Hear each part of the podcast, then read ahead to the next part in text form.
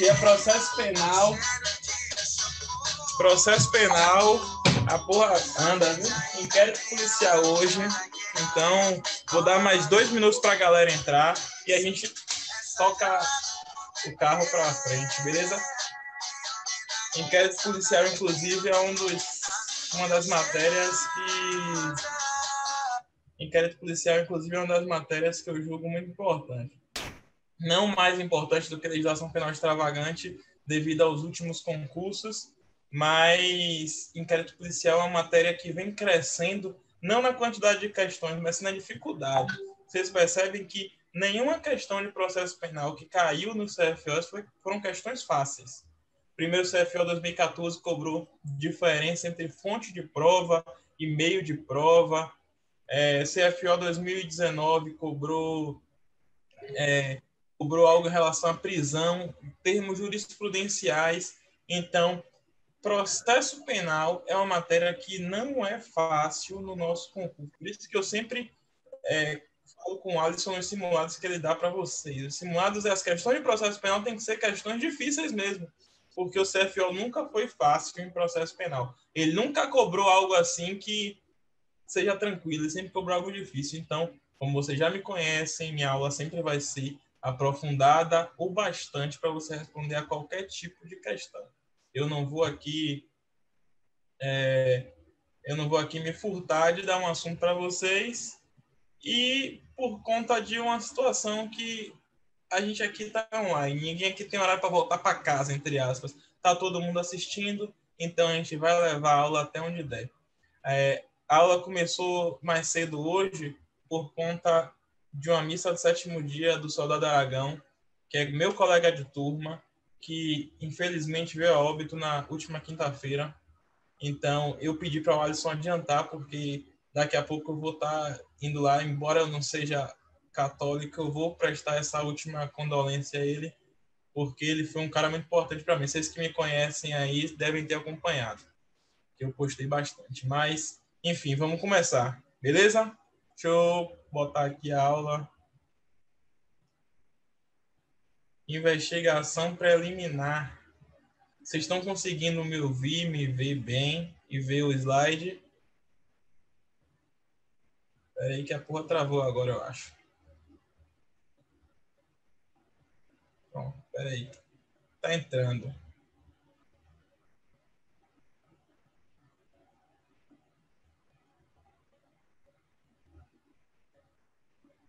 Eita, computador lento. Pera aí, pessoal, tá entrando aí. Vocês já conseguem ver alguma coisa assim? Me contem aí. Ou tá travando aí também? Pronto, agora foi. Vocês estão conseguindo ver? Tá de boa, tá de boa, professor. Tá de boa, né? Beleza. Fechou, pronto. Vamos lá. Vamos começar. Investigação preliminar. Bom, vocês já tiveram processo penal com o professor Mororó. Eu soube que ele deu alguns princípios com você. Princípio do juízo natural, princípio do contraditório, da ampla defesa. Então aqui eu sei que eu não vou partir do zero. Eu sei aqui que eu posso partir de algum lugar, até porque eu conheço vocês da legislação penal extravagante e sei que vocês têm algum conhecimento. Quando eu falar em contraditório e ampla defesa, eu sei que eu não vou ter que explicar o que é um contraditório, o que é uma ampla defesa. É porque, primeiro, vocês são pessoas que eu já conheço e eu sei que todo mundo aqui tem algum tipo de conhecimento em processo penal. Segundo, porque o professor Mororó já começou essa parte de princípios. Então, para a gente dinamizar a nossa aula, quando eu falar determinados conceitos, eu não vou parar para conceituá-los, para defini-los, se eu entender que aquilo já foi dado na aula de princípios, ok? Mas se vocês não entenderem, podem falar comigo que a gente conceitua e explica direitinho, certo? Vamos lá. Conceito de inquérito policial. Vamos lá é o conjunto de diligências, vamos lá, é o conjunto de diligências realizadas pela Polícia Judiciária. Isso aqui, pessoal, é em regra, viu? Em regra pela Polícia Judiciária. A gente vai ver outras horas que pode ser também a polícia judiciária, no âmbito da polícia administrativa, realizando, por exemplo, uma investigação preliminar. Vocês vão ver também que uma comissão parlamentar de inquérito pode realizar também uma investigação preliminar. Então, investigação preliminar ou inquérito policial, que é sinônimo, ele é realizado em regra pela Polícia Judiciária, mas não exclusivamente por ela, ok? Para apuração de uma infração penal e de sua autoria. A gente vai destrinchar tudo isso aqui, a fim de que o titular da ação penal, quem é o titular da ação penal? O Ministério Público. O Ministério Público, titular da ação penal, possa ingressar em juízo. Portanto, o inquérito policial vem a ser um procedimento administrativo, a gente vai tratar disso aqui também, um procedimento administrativo preliminar presidido pelo delegado de polícia no intuito de identificar o autor do delito, contribuindo assim para a formação da opinião delitiva do titular da ação penal. Então, em regra, o que é o inquérito policial? O inquérito policial é um procedimento administrativo feito pelo delegado de polícia, feito pela autoridade policial, que vai dizer ao Ministério Público, aqui ao Ministério Público, a gente investigou e a gente sabe, por meio de elementos de informação, que quem cometeu esse crime aqui foi Santiago. Então, Santiago cometeu esse crime. O que é que o MP vai fazer? O MP vai pegar os autos do inquérito policial, vai ler e aí vai ajudar a, a opinião delitiva dele. Então, o promotor de justiça vai ler o inquérito policial e vai dizer: nesse caso aqui, eu vou oferecer denúncia com base no inquérito policial presidido pelo delegado de polícia, o Alisson. Beleza? Então, primeiro ponto: o inquérito policial é um procedimento administrativo. E aqui, muito cuidado, porque tem alguém com o microfone ligado, né? Muito cuidado Gabriel, deixa eu mutar ele aqui. Gabriel e Hélio. Pronto, mutei. Pronto. O inquérito policial é um procedimento administrativo. Sendo um procedimento administrativo, o que, é que a questão vem trazer para vocês? Ó? A questão geralmente traz que o inquérito policial é um processo. E isso vai estar tá errado. Errado, pessoal. O inquérito policial não é processo. O inquérito policial é um procedimento. Então, se a questão trouxer para vocês que o inquérito policial é um processo administrativo, vocês vão marcar que está errado. Se a questão trouxer que é um processo penal, vocês vão marcar que está errado. Então, o inquérito policial ele não faz parte, em regra, do processo penal. Ele é uma fase anterior e, por isso, ele é preliminar. Ele é uma fase anterior ao processo penal. Então, na ação tem ação penal e antes da ação penal vai haver o um inquérito policial justamente para o quê? Para contribuir para a formação da opinião delitiva. Então, o inquérito policial, pessoal, é um procedimento administrativo. Então, sendo um procedimento administrativo, aplicam-se ao inquérito policial todas as regras do ato administrativo. Já deram ato administrativo com o professor Santiago, eu tenho certeza disso, não é isso?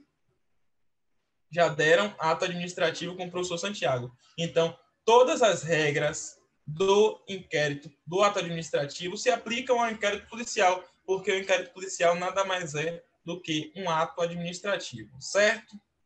E a próxima etapa é que ele é preparatório. Então, como eu falei, o inquérito policial ele é preliminar e preparatório. Por quê? Porque ele vai preparar o terreno para a ação penal o inquérito policial, a Polícia Federal, a Polícia Civil vai lá fazer investigações justamente para preparar a denúncia que o MP vai fazer. Então, o MP, em mãos de um inquérito policial, ele está, por exemplo, embasado de diversos meios de, de elementos de informação que vão subsidiar a denúncia dele. Beleza? E presidido pela autoridade policial porque presidido pela autoridade policial. Que o inquérito policial ele vai ser presidido pela, pelo delegado de polícia, ok? Então, quem preside o inquérito policial é o delegado de polícia, ok? Então, se a questão trouxer para vocês, quem preside o inquérito policial, em regra, o delegado de polícia, certo? Aqui vamos trazer algumas diferenças entre polícia judiciária e polícia administrativa. Isso aqui, pessoal, prestem muita atenção, porque cai muito, não só na prova de direito processual penal, mas cai também na prova de direito administrativo. Inclusive, foi questão do último CFO. Polícia Judiciária e Polícia Administrativa. Para vocês verem como isso cai tanto em concurso e não tem é, cargo para cair, isso, além de ser questão do CFO, foi também questão da prova oral da Polícia Federal. Então, a diferença entre Polícia Judiciária e Polícia Administrativa. A Polícia Administrativa, pessoal, é aquela que atua antes do acontecimento do crime. É aquela polícia que tem caráter preventivo, que tem caráter ostensivo. E por ter esses dois caráteres, por, a, pela função dela ser prevenir, pela função da polícia administrativa ser prevenir, ela vai utilizar farda, ela vai utilizar é, ela vai utilizar viatura caracterizada, ela vai ter batalhões e sedes caracterizados. Então, justamente para o ladrão chegar no local, ver que tem a polícia e desistir de cometer o crime. Então, nesse fato, eu lembro quando eu era pequeno, rapaz, meu pai é policial, né? Ele sempre chegava com a viatura, eu sempre perguntava, pai, para que, que você anda com a viatura com a, a, o giroflex ligado, com a sirene ligada? Se é assim, o ladrão vai ver que a polícia está chegando e vai fugir. Aí ele falava, mas a intenção é justamente essa, que o ladrão, ao ver a luz da, do giroflex, ao ouvir o barulho da sirene, ele desista de cometer o crime. Então, a função da polícia administrativa é justamente de prevenção. Então, dê aí um exemplo de polícia administrativa, a nossa briosa polícia militar, ok? Outro exemplo de polícia administrativa, PRF, Polícia Rodoviária Federal, é uma polícia administrativa. Ok? Alguém falou no chat, deixa eu dar uma olhada aqui. É PRF, isso, como o Francisco falou. Nossa briosa, a Polícia Militar e a PRF. E agora vamos conceituar o que é Polícia Judiciária. Polícia Judiciária, ao revés da Polícia Administrativa, ela atua depois do crime. Ela atua após o cometimento de um delito. Então, a polícia judiciária ela já não atua mais na prevenção do crime, ela já atua na repressão desse delito.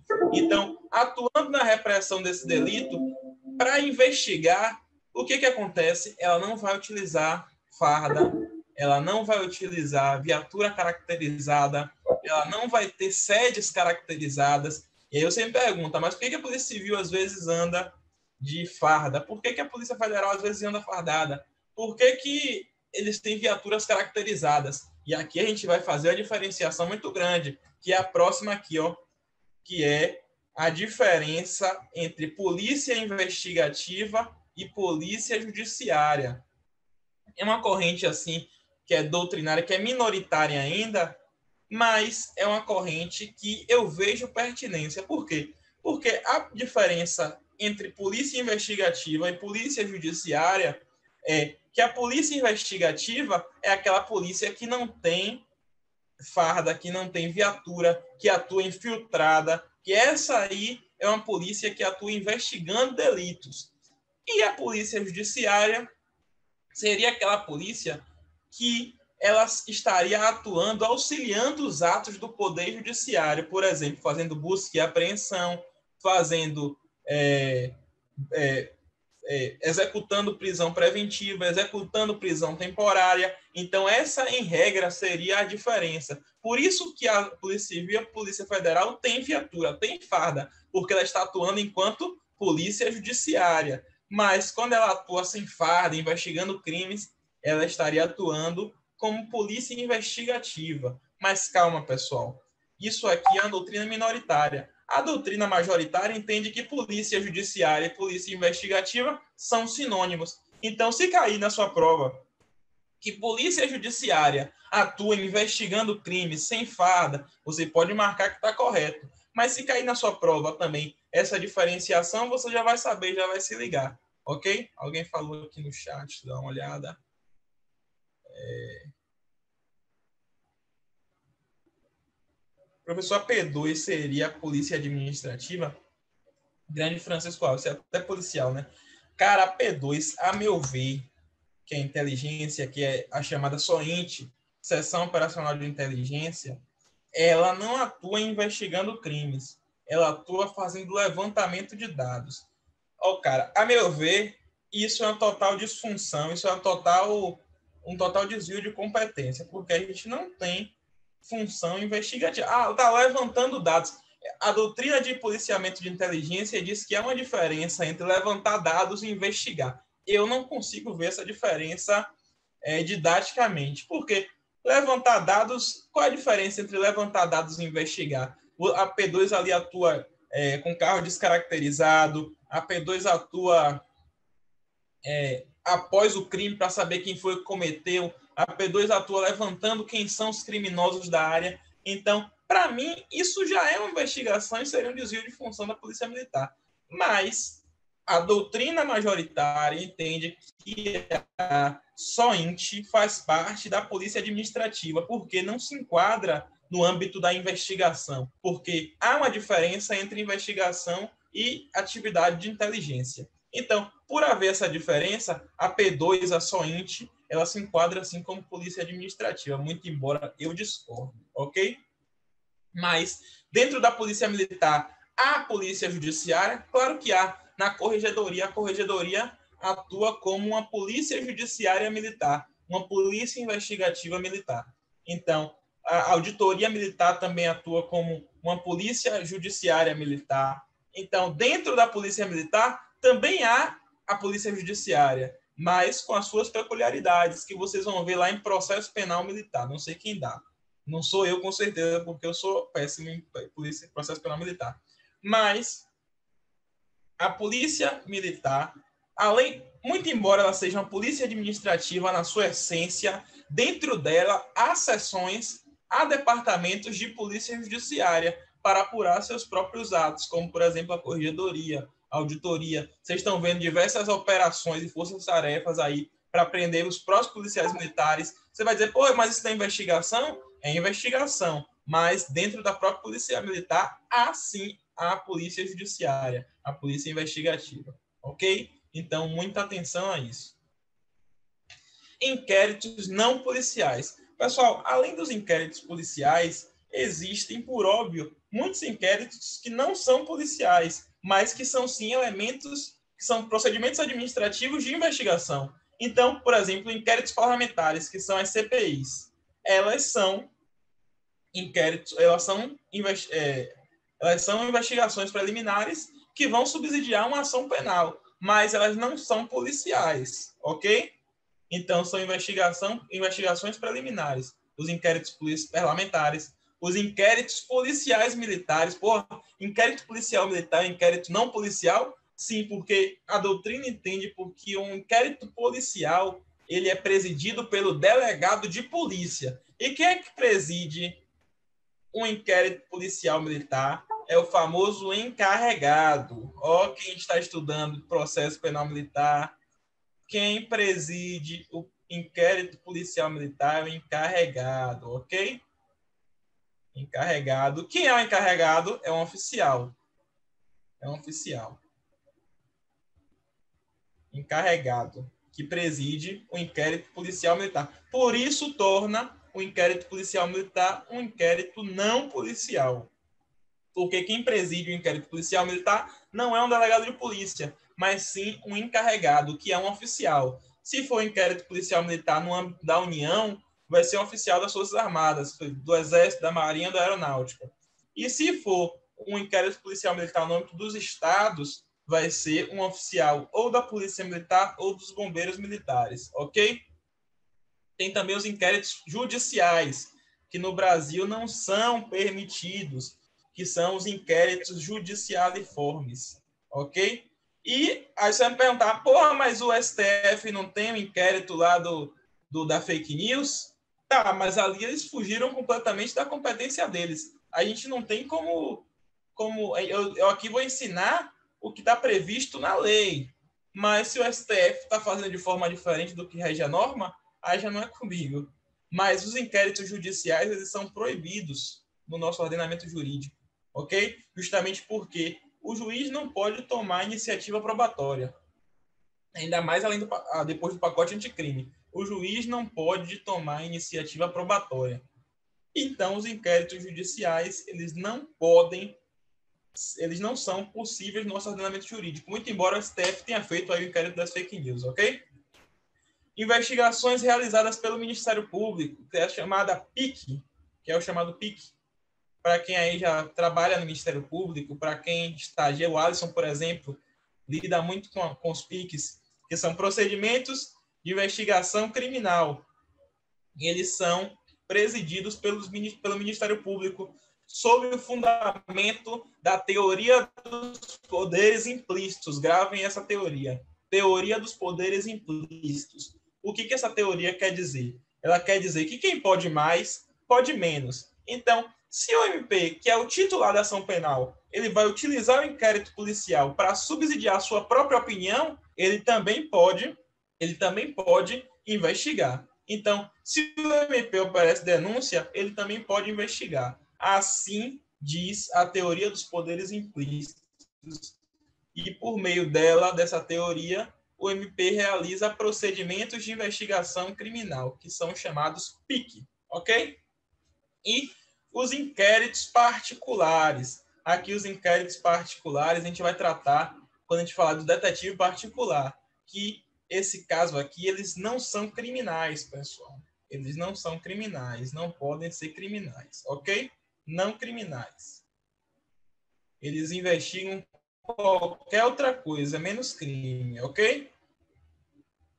Então, gravem essas essas hipóteses de inquérito não policial, porque às vezes a questão vem dizendo que as investigações são exclusivamente é, são, são atributos exclusivamente da autoridade policial, do delegado de polícia. Você vai marcar que é errado, porque diversas outras autoridades, como, por exemplo, parlamentares, como os policiais militares, como o Ministério Público, eles também realizam investigações só são inquéritos não policiais, ok?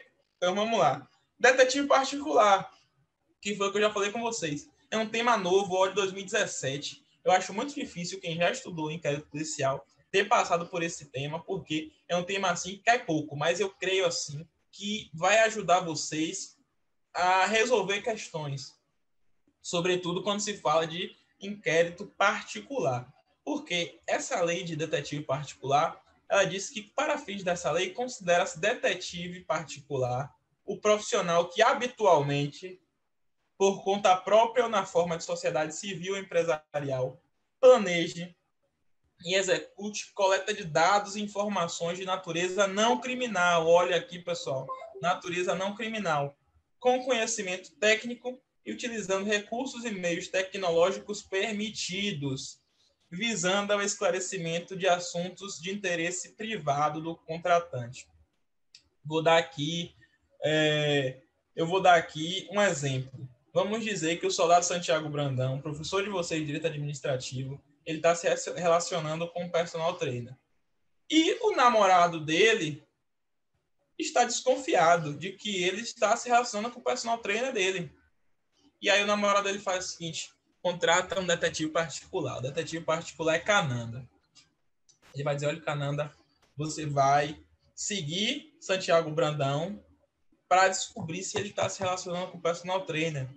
Você vai lá na academia dele, ver se ele está de beijo com o personal trainer dele, se ele está se abraçando demais com ele. E aí você vai me contar tudo, beleza? Beleza. Então, nesse caso aqui, o que foi que Cananda fez? Cananda ela, como detetive particular, que exerce habitualmente essa profissão, ela coletou dados e informações de natureza não criminal. Por quê? Só o Santiago Brandão se relacionar com o personal trainer dele, ainda que o namorado dele tenha sido corno, é um crime? Não, não é crime. Beleza? E nesse caso, o que foi que ela fez? Ela utilizou de meios tecnológicos permitidos. O que foi que ela fez? Ela foi à academia, gravou ele lá dando beijo, se abraçando com o personal trainer dele. Ele, ela, Cananda fez isso. Cananda fez uma interceptação telefônica, pode fazer? Negativo. Não pode fazer, porque a interceptação telefônica é um meio tecnológico proibido. Só quem pode fazer é uma autoridade policial com autorização de um juiz. Então, ela só tem que usar meios tecnológicos permitidos. Ela passou, tirou uma foto. Nesse caso, ela viu no Instagram Santiago comentando alguma coisa. Então, nesse caso aqui, ela tem que investigar, coletar dados e informações de natureza não criminais, ok? E utilizar de meios tecnológicos permitidos, visando ao esclarecimento de assuntos de interesse privado do contratante. Então, nesse caso, o detetive particular pode auxiliar no inquérito policial? Pode. Vamos dizer que o Soldado Santiago Brandão seja casado com o namorado, com o esposo dele, no caso agora, já que é casado. E ele decidiu casar com o personal trainer também. Nesse caso, ele está cometendo um crime de bigamia? Tá. E vamos dizer que o inquérito policial está investigando o crime de bigamia. Aí Cananda, como detetive particular, vai e mostra a foto. Olha aqui, ó, eu encontrei soldado Santiago Brandão com o cara. Inclusive, dá para a gente ver se ele está casado ou não com o cara. Nesse caso aqui, Cananda pode auxiliar no inquérito policial? Pode sim, pode auxiliar no inquérito policial, desde que o delegado queira. Ok? O delegado tem que querer. Se o delegado não quiser, problema da, da detetive particular não ajuda em nada, certo? Tem que registrar todas as atividades, então o detetive particular tem que registrar todas as atividades. E ainda assim, eles podem facultar um seguro de vida, por exemplo, eu sou detetive particular. Cananda, por exemplo, na situação que eu dei, vamos dizer que só Santiago Brandão percebeu a presença dela e foi lá e executou. Matou ela. Nesse caso aí, ela poderia ter feito com o esposo da Santiago Brandão um seguro de vida caso ela morresse, poderia ter feito, isso é facultado entre as partes. Então, depois dei uma lida nessa lei 13.432 de 2017, que é a lei muito boa sobre detetive particular. Inclusive, se vocês estiverem desconfiados do seu namorado, namorada, já pode contratar um. Não conheço ninguém, não. Beleza? Vamos lá agora. Diferença entre elementos de informação e prova. Ok? Fica dando ideia, não. Pois é, às vezes a pessoa. Às vezes a pessoa, ela. Ela tá com desconfiada do namorado, da namorada, né? Então, pode contratar um detetive particular. Infelizmente, não conheço nenhum para fazer no merchandising aqui. Mas, às vezes, né? Vai fazer bico de detetive, é isso mesmo. Vamos fazer, vamos criar um, uma empresa aqui de detetive. vamos lá.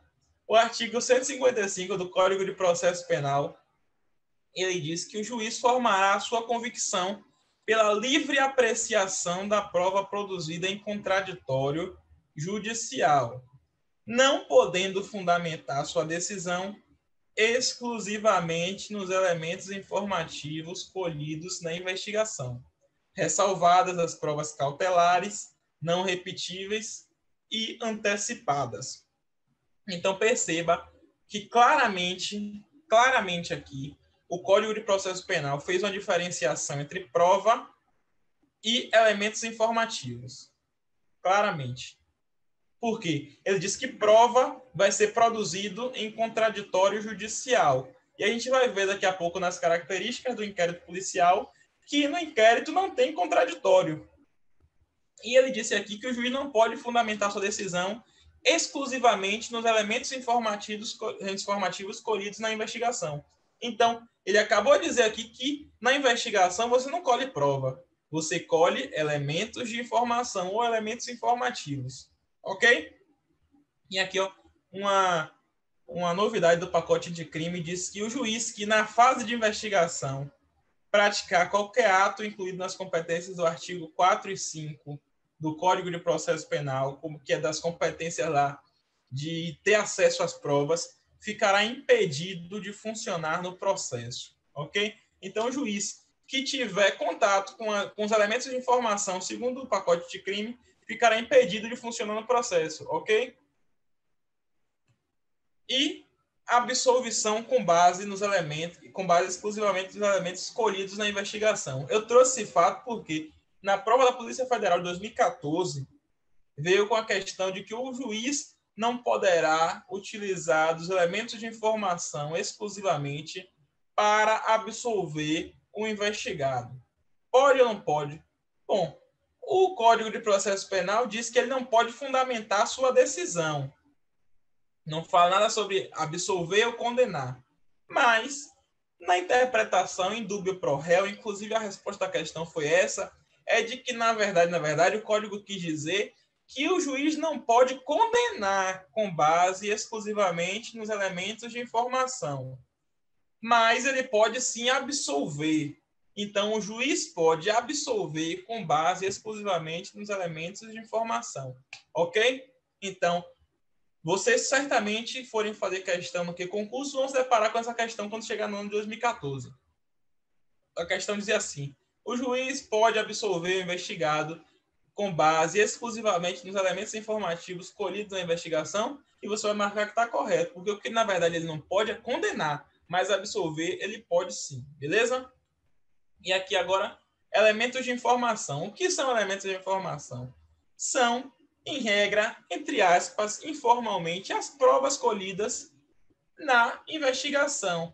São os elementos colhidos na investigação. Por exemplo, vamos dizer que eu peguei documentos, peguei aqui documentos comprovando que o Alisson tinha um casamento com o soldado Santiago Brandão. Então, nesse caso aqui, eu tenho um elemento de informação que vai subsidiar a ação penal para o MP oferecer denúncia. Então, o elemento de informação, ele não tem condão de prova. Por que ele não tem condão de prova? Porque ele não foi produzido por por contraditório e ampla defesa. Beleza? Deixa eu ver o que vocês estão falando. é, pronto.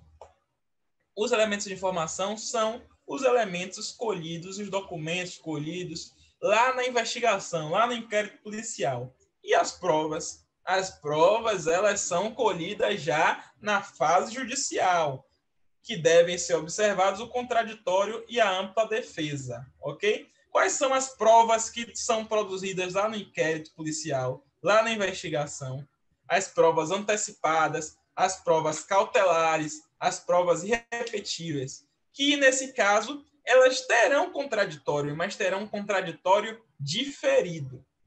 Beleza? Então, elas serão produzidas em um momento oportuno, elas terão um contraditório sim. Vamos dizer, por exemplo, que tem uma pessoa, uma testemunha ocular de que o Alisson está mantendo um relacionamento com o Santiago Brandão. Mas essa testemunha ocular, ela está com, com, em fase terminal de uma doença. Então, eu posso sim, com autorização judicial, ir lá no, ir lá no hospital e colher o depoimento dessa testemunha. Porque se eu for esperar o processo penal, a ação penal decorrer para tomar o depoimento dela, pode ser que ela venha morrer e eu perca essa informação que é valiosa para o inquérito. Beleza? Então, o mais. O, o, eu tenho que ir logo para subsidiar o meu, o meu, a minha denúncia, a minha, o meu inquérito policial. Então, nesse caso aqui, por exemplo, também uma interceptação telefônica. Uma interceptação telefônica é uma prova cautelar. Eu posso fazer a interceptação telefônica e depois da interceptação feita e degravada, eu aí levo para essa pessoa se defender da prova que eu colhi na fase de investigação, certo? Então, elemento de informação é colhido lá no inquérito policial. Prova é colhida no processo penal, na fase judicial. E para ser prova, tem que ter contraditório e ampla defesa. Quais são as provas colhidas no inquérito policial? Provas antecipadas, provas cautelares e provas irrepetíveis. Beleza? Não se esqueça disso. De que as provas antecipadas, cautelares e irrepetíveis, elas são colhidas no inquérito policial, beleza? Então, vamos lá.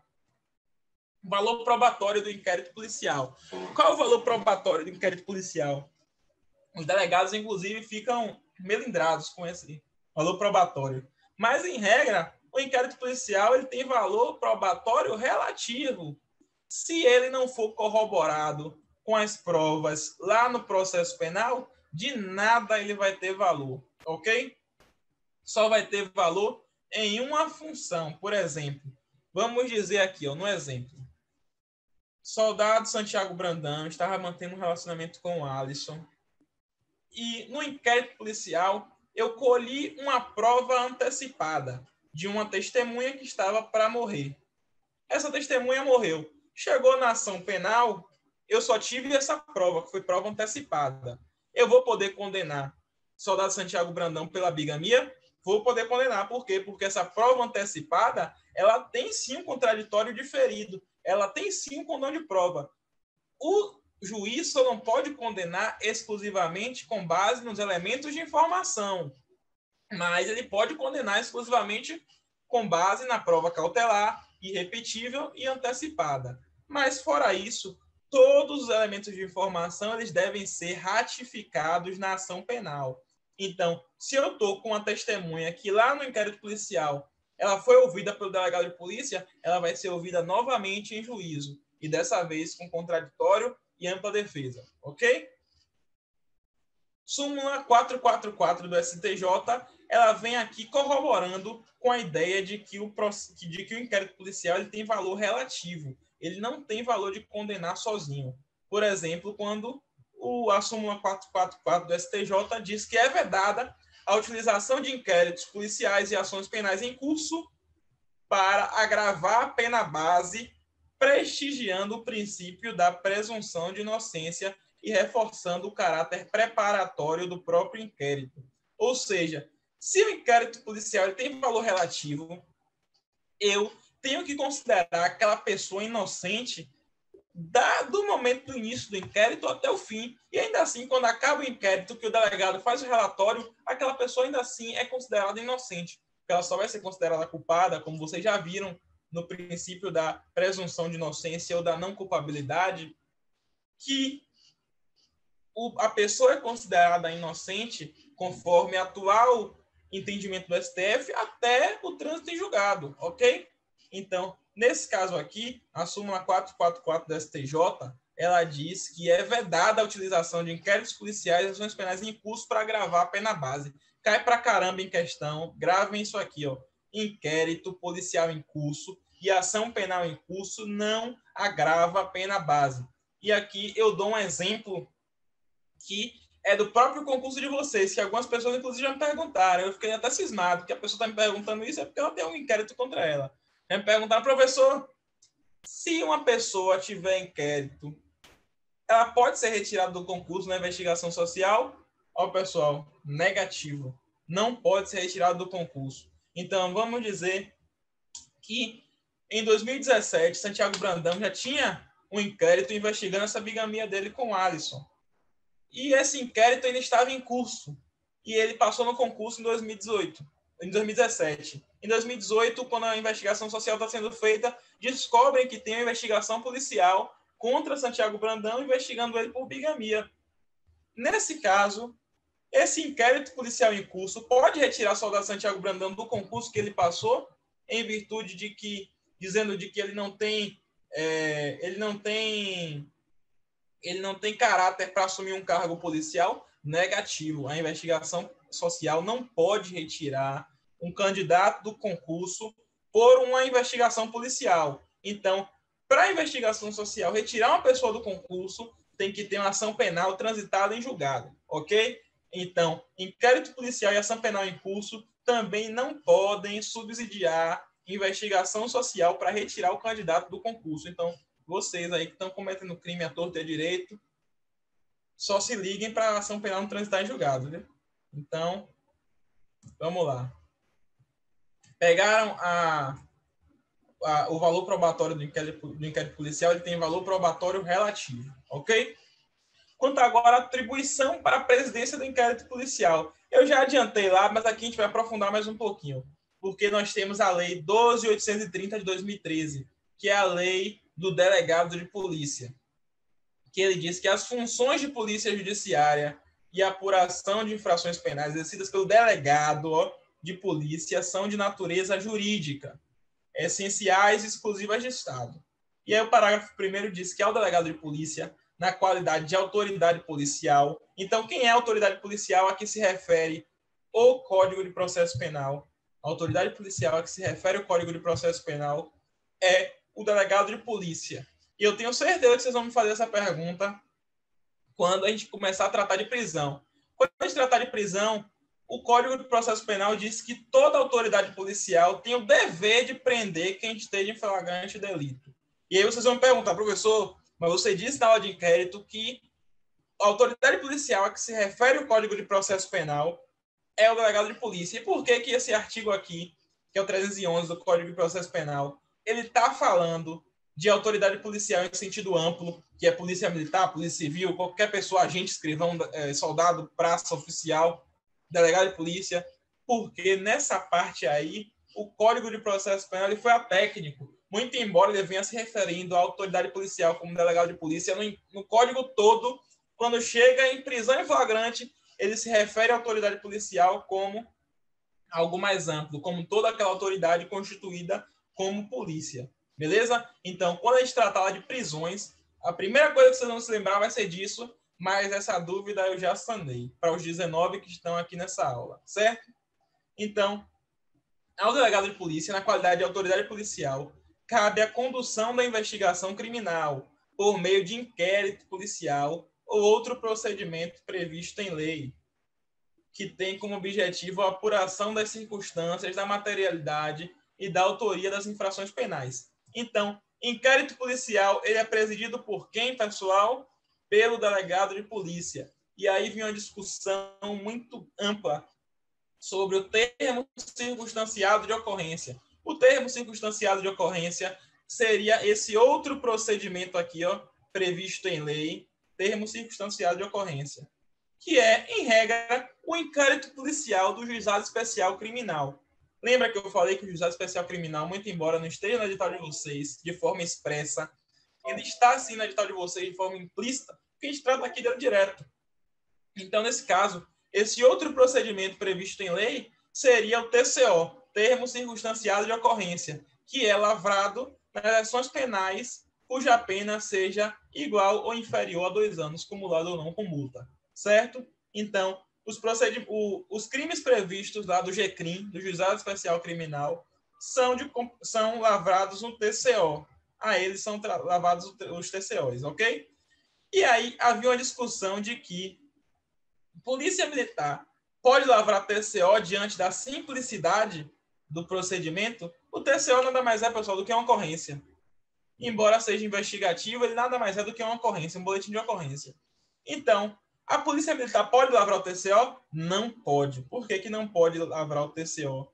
Porque a lei do delegado de polícia diz que compete a quem lavrar inquérito policial ou outro procedimento previsto em lei que seja equiparado a esse inquérito policial ao delegado de polícia. Então, polícia militar não pode instaurar é, termo circunstanciado de ocorrência, certo? Então, não pode o policial militar, vou repetir, não pode o policial militar instaurar ou fazer termo circunstanciado de ocorrência, certo? Só quem tem competência para isso é o delegado de polícia. Com ressalva daqueles inquéritos que não são policiais. Aqui a gente está falando de quê? De inquérito policial. Então, a atribuição exclusiva para a presidência do inquérito policial é do delegado de polícia, ok? Vamos lá. Mas a gente tem que saber aqui que a gente estuda para vários concursos e que alguns crimes eles têm atribuições. Por exemplo, aqui vou dar logo o primeiro. Crime eleitoral. A qual polícia judiciária, qual delegado de polícia compete investigar crime eleitoral? Em regra, é a Polícia Federal. A Polícia Federal ela tem, em regra, competência para investigar os crimes eleitorais, ok? Muito embora o TSE já tem admitido que a Polícia Civil também investigue, certo? Então, em regra, a PF investiga crime eleitoral, mas por exceção a Polícia Civil também investiga, certo? Inquérito policial militar, aqui vocês já sabem porque eu já adiantei. Quem é que investiga no inquérito policial militar? Quem é que, quem é que faz as vezes do delegado de polícia? É o famoso encarregado. E quem é o encarregado? Um oficial seja oficial das Forças Armadas, seja oficial da Polícia Militar e seja oficial do Bombeiro Militar, certo? Crime federal. Quem é competente para investigar crime federal? A Polícia Federal. E crime de competência da Justiça Estadual. Quem é competência? Aí você vai dizer Polícia Civil. Ó, negativo. Em regra, é a Polícia Civil. Mas a Polícia Federal também pode investigar crimes de competência da Justiça Estadual. Então, nesse caso aqui, o que, é que a gente pode entender? A gente pode fazer o seguinte conjunto aqui. Ó. Vocês estão estudando raciocínio lógico. Aqui é competência da PF. A competência da PF é o quê? Investigar os crimes federais. Aqui, ó, crimes federais. Vou colocar aqui, ó. Crimes federais. Crimes federais. Então, todos os crimes federais são de competência da Polícia Federal. Mas aqui nós temos, por exemplo, os crimes estaduais, os crimes de competência da Justiça Estadual. A PF também investiga algum deles, muito embora a Polícia Civil também investigue, ó. Aqui é a competência da Polícia Civil. Então, a Polícia Federal, qual é a competência dela? Julgar ou investigar todos os crimes federais e investigar alguns crimes estaduais. Que crimes estaduais, por exemplo, a Polícia Federal investiga? Aqueles crimes cuja, cuja repressão seja uniforme. Vou dar um exemplo. Crime de furto com explosivo, que no caso agora é até crime hediondo. Esse furto com explosivo, se ele for praticado em mais de um estado da federação, ele seria de competência da Justiça Estadual. Mas por exigir repressão uniforme, a Polícia Federal também pode investigar esses crimes, ok? Então, a Polícia Federal investiga todos os crimes federais, todos os crimes federais que investiga a PF, viu? Mas os crimes de competência da Justiça Estadual, a Polícia Civil investiga em regra, mas a Polícia Federal também pode investigar, ok? Vamos lá. Conseguiram pegar essa competência aí da PF, que é muito difícil vocês entenderem que um crime de, de competência da Justiça Estadual ele é investigado pela Polícia Federal. Isso, inclusive, caiu várias vezes no concurso da Polícia Federal. É, ah, é, tinha assim, ó, embora seja competência, é, esse crime ele vai ser investigado pela Polícia Federal. Então, terá como consequência a sua, o seu deslocamento de competência para a Justiça Federal. Negativo, negativo. Muito embora a Polícia Federal investigou, a, a Justiça Estadual pode julgar assim, sem problema nenhum, ok? Vamos agora entrar na nossa última parte da aula, que são as características.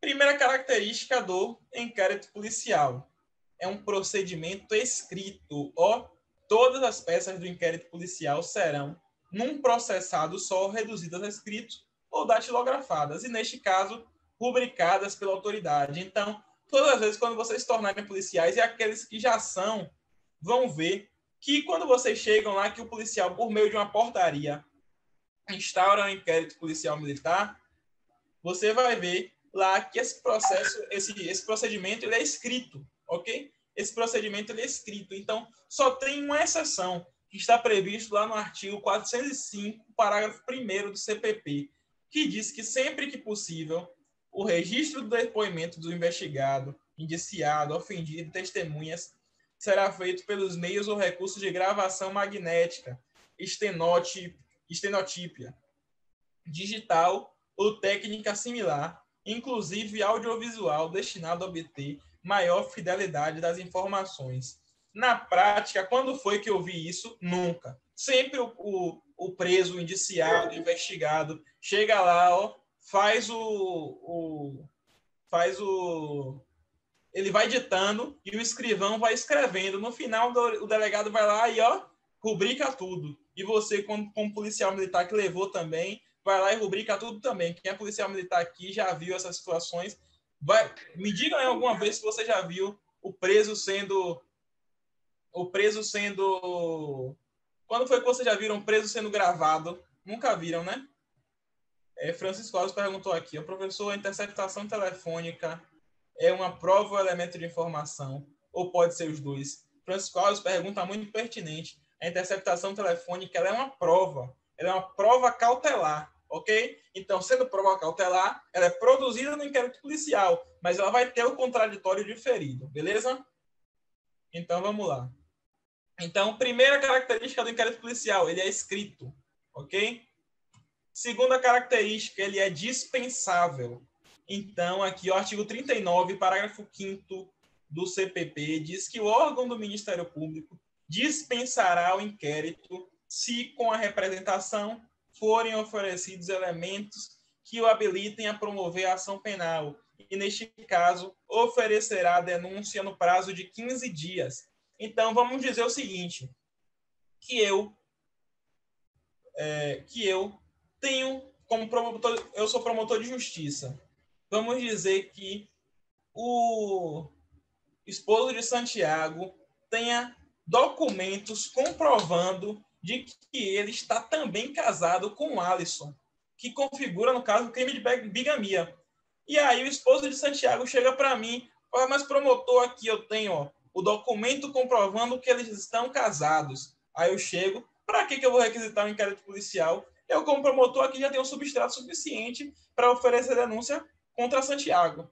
Então, nesse caso, eu tenho 15 dias para oferecer denúncia e eu não vou precisar do inquérito policial. Então, o inquérito policial ele é dispensável, ele não é imprescindível. Então, eu não preciso do inquérito policial se eu tiver elementos que já me deixem claramente aqui promover ação penal sem a presença de inquérito, certo? Muito embora o inquérito seja importante, todo delegado de polícia vai dizer para você, porra, mas o inquérito é importante. É importante sim, mas não é imprescindível. O inquérito policial é completamente dispensável. Vamos dizer, por exemplo, que Cananda pegou uma pessoa roubando do ônibus Chegou lá no, na delegacia, lavrou auto de prisão em flagrante, o cara confessou, você tem vítima, você tem testemunha, você tem gravação do coletivo, você tem tudo. Para que inquérito? Não precisa de inquérito, oferece denúncia. Vai ser dispensável o inquérito policial, ok? Então, o, o inquérito policial ele é um procedimento administrativo dispensável. Ele é escrito e dispensável. O próximo é o quê? Ele também é sigiloso, pessoal. Porque se eu estou investigando que Santiago está casado com Alisson, eu vou contar para eles? Claro que eu não vou contar, porque eles vão fazer o quê? Vão se articular para que eu não descubra. Primeiro, eles podem ir lá no cartório e cancelar a procuração. Segundo, que eles podem me matar, inclusive. Então, o artigo 20 do CPP diz que a autoridade assegurará no inquérito o sigilo necessário à elucidação do fato, ou exigido pelo interesse da sociedade. Então, se eu estou aqui com interceptação telefônica, eu vou chegar para o Alisson e dizer: Porra, Alisson, eu fiz a interceptação telefônica para descobrir se você trafica drogas. Claro que não. Claro que eu não vou chegar para ele dizer isso. Eu tenho que deixar ó, ele achando que está tudo beleza. Ligando, ó, falando com o Santiago, e aí? Eu estou aqui com uma tonelada de sabão para dar para você aí. Vai, vai passar aqui para pegar essa tonelada de sabão quando? Claro que ninguém vende uma tonelada de sabão. Todo mundo sabe que ali é cocaína. Então, o inquérito policial ele é sigiloso. As pessoas que estão sendo investigadas não podem saber que estão sendo investigadas, pessoal. Agora, tem exceção? Tem exceção. A súmula vinculante 14 do Supremo Tribunal Federal, claro, se é súmula vinculante, pessoal, é o Supremo Tribunal Federal diz que é direito do defensor, no interesse do representado, ter acesso amplo aos elementos de prova que já documentados, ó, em procedimento investigatório realizado por órgão de competência com competência de polícia judiciária, digam respeito ao exercício do direito de defesa. Então, nesse caso aqui, o advogado tem direito ao, ao inquérito, aos, aos elementos de prova já documentados. Então, por exemplo, se eu estou com a interceptação telefônica em curso aqui, chegou o delegado de Alisson, eu quero o, o inquérito que você tem contra o Alisson, eu vou dar, mas vou dar a, investi a investigação está em andamento? Negativo. Vou dar só o que está documentado, beleza? Então, nesse caso aqui, o que está em andamento eu não dou. Eu só dou o que está documentado a ele, na verdade, né? Eu só forneço o que está documentado. Eu não forneço elemento de prova que está em andamento. Então, se eu tenho uma interceptação telefônica, por exemplo, em andamento, eu vou eu vou fornecer ao advogado de Alisson negativo. Eu só vou fornecer aquelas aqueles elementos de prova que já forem documentados.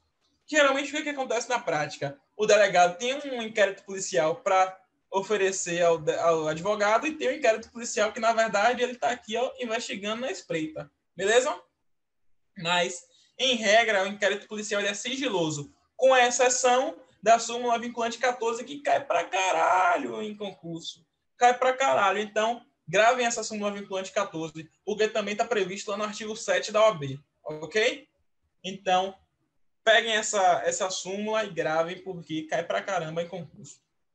O inquérito policial, ele também é inquisitorial ou inquisitivo, beleza? Inquisitivo.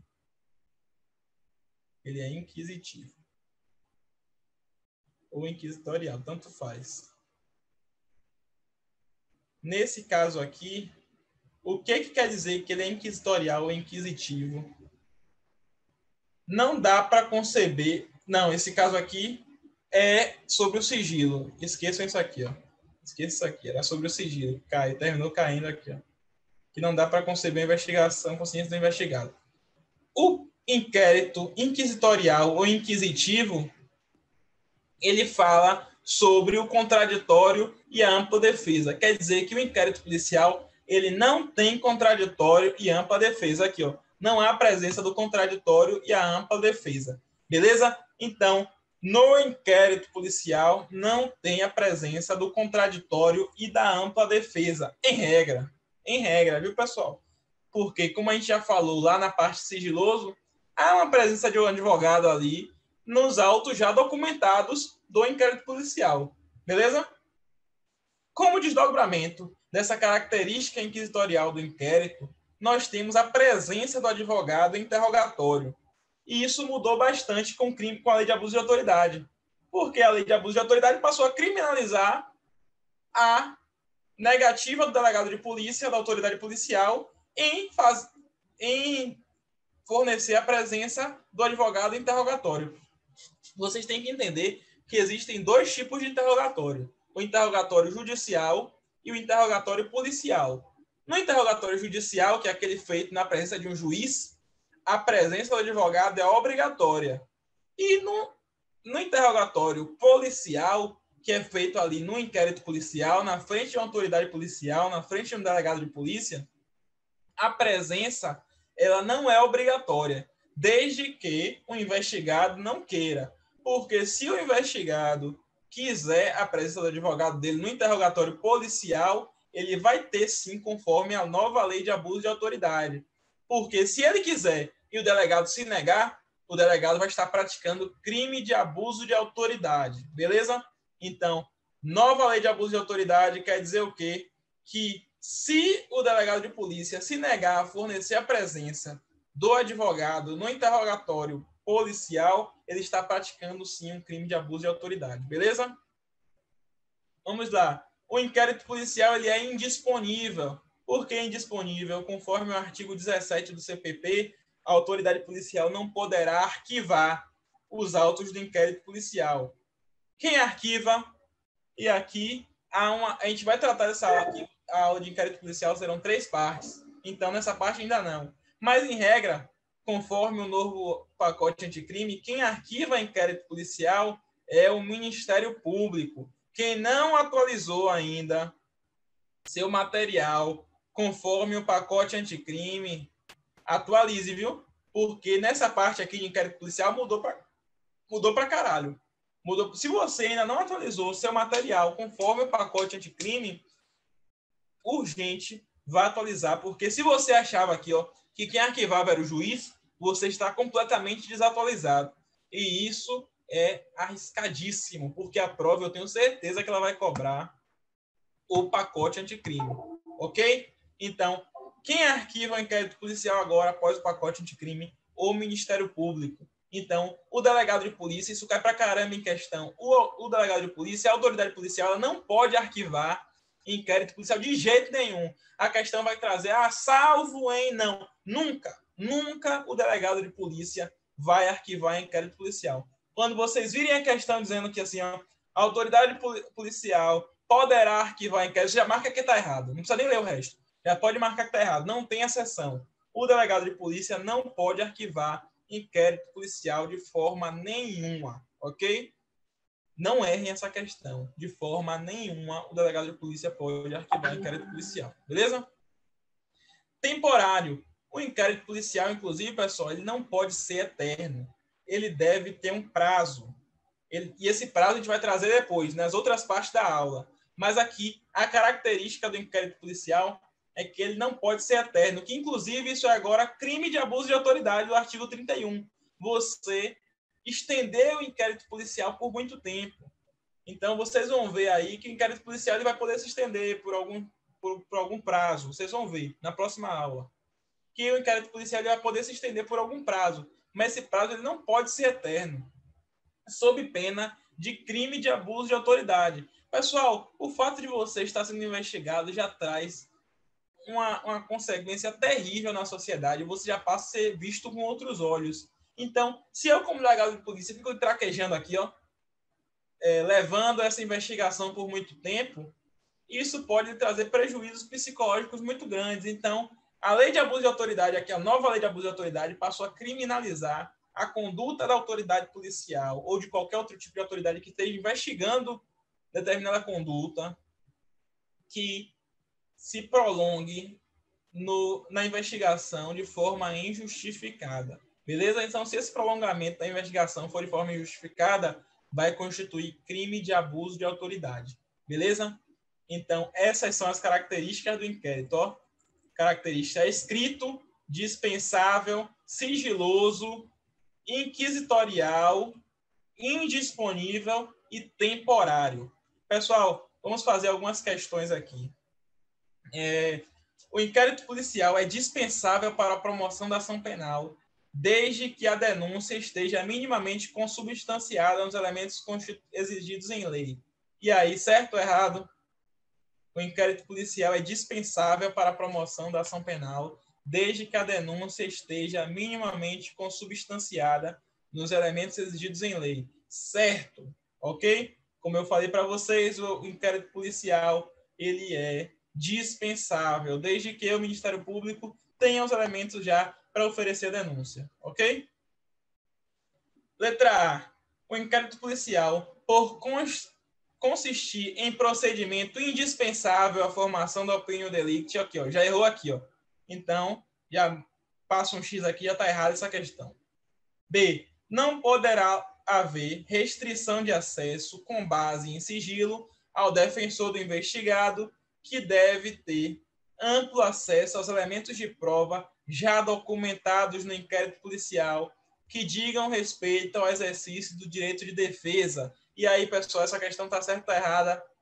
Está certo ou errada? Digam aí. Está certo. Certo também, não é isso? Pronto. Letra B, correto. C. É viável a oposição de exceção de suspeição à autoridade policial responsável pelas investigações embora o inquérito policial seja um procedimento de natureza inquisitorial. Isso aqui a gente vai tratar depois. Inclusive foi questão até de delegado da Polícia Federal. Não cabe oposição de suspeição à autoridade policial, mas isso a gente vai tratar depois, não é assunto de agora não. D. Não se admite a utilização de elementos escolhidos no inquérito policial, salvo quando se tratar de provas irrepetíveis, como fundamento para a decisão condenatória. Por que, que essa questão está errado? errada, porque, na verdade, se admite sim. O que não se admite é que o juiz, de forma exclusivamente, condene com base nos elementos do inquérito policial. Mas é óbvio que esses elementos do inquérito policial serão usados, sim, como fundamento dessa decisão condenatória. O que não pode é ser utilizado exclusivamente os elementos informativos, ok?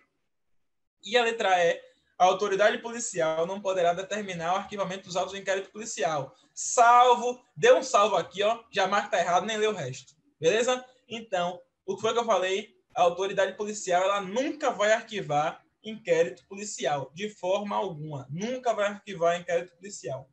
Quem arquiva inquérito policial atualmente é o Ministério Público, ok? Então, gabarito, letra B. Próxima questão. No âmbito do inquérito policial, cuja natureza é inquisitiva, não se faz necessária a aplicação plena do princípio do contraditório, conforme jurisprudência do, de, dominante. E aí, certo ou errado? Certo. Certo, isso mesmo. Não existe contraditório nem para defesa. Exatamente. Não existe contraditório em ampla defesa no inquérito policial. Gabarito correto. Próxima e última questão. Depois de adquirir um revólver calibre 38, que sabia ser produto de crime, José passou a portá-lo municiado, sem autorização e em desacordo com determinação legal. Isso aqui é crime do artigo 14. Lembra, pessoal, que a gente já falou lá do Estatuto do Desarmamento? O comportamento suspeito de José levou a ser abordado em operação policial de rotina. Sem autorização de porte de arma de fogo, José foi conduzido à delegacia, onde foi instaurado inquérito policial. Tendo como referência a situação hipotética, julgue o item seguinte. O inquérito instaurado contra José é procedimento de natureza administrativa, cuja finalidade é obter informações a respeito da autoria e da materialidade do delito. Certo ou errado? Certo. Certo, isso mesmo, correto. Bom, coisa boa. Então, pessoal, vocês conseguiram aí pegar essa aula da gente? Vocês conseguiram ter conseguiram entender nossa aula? Vocês conseguiram pegar o assunto que eu dei? Vocês conseguiram responder questões?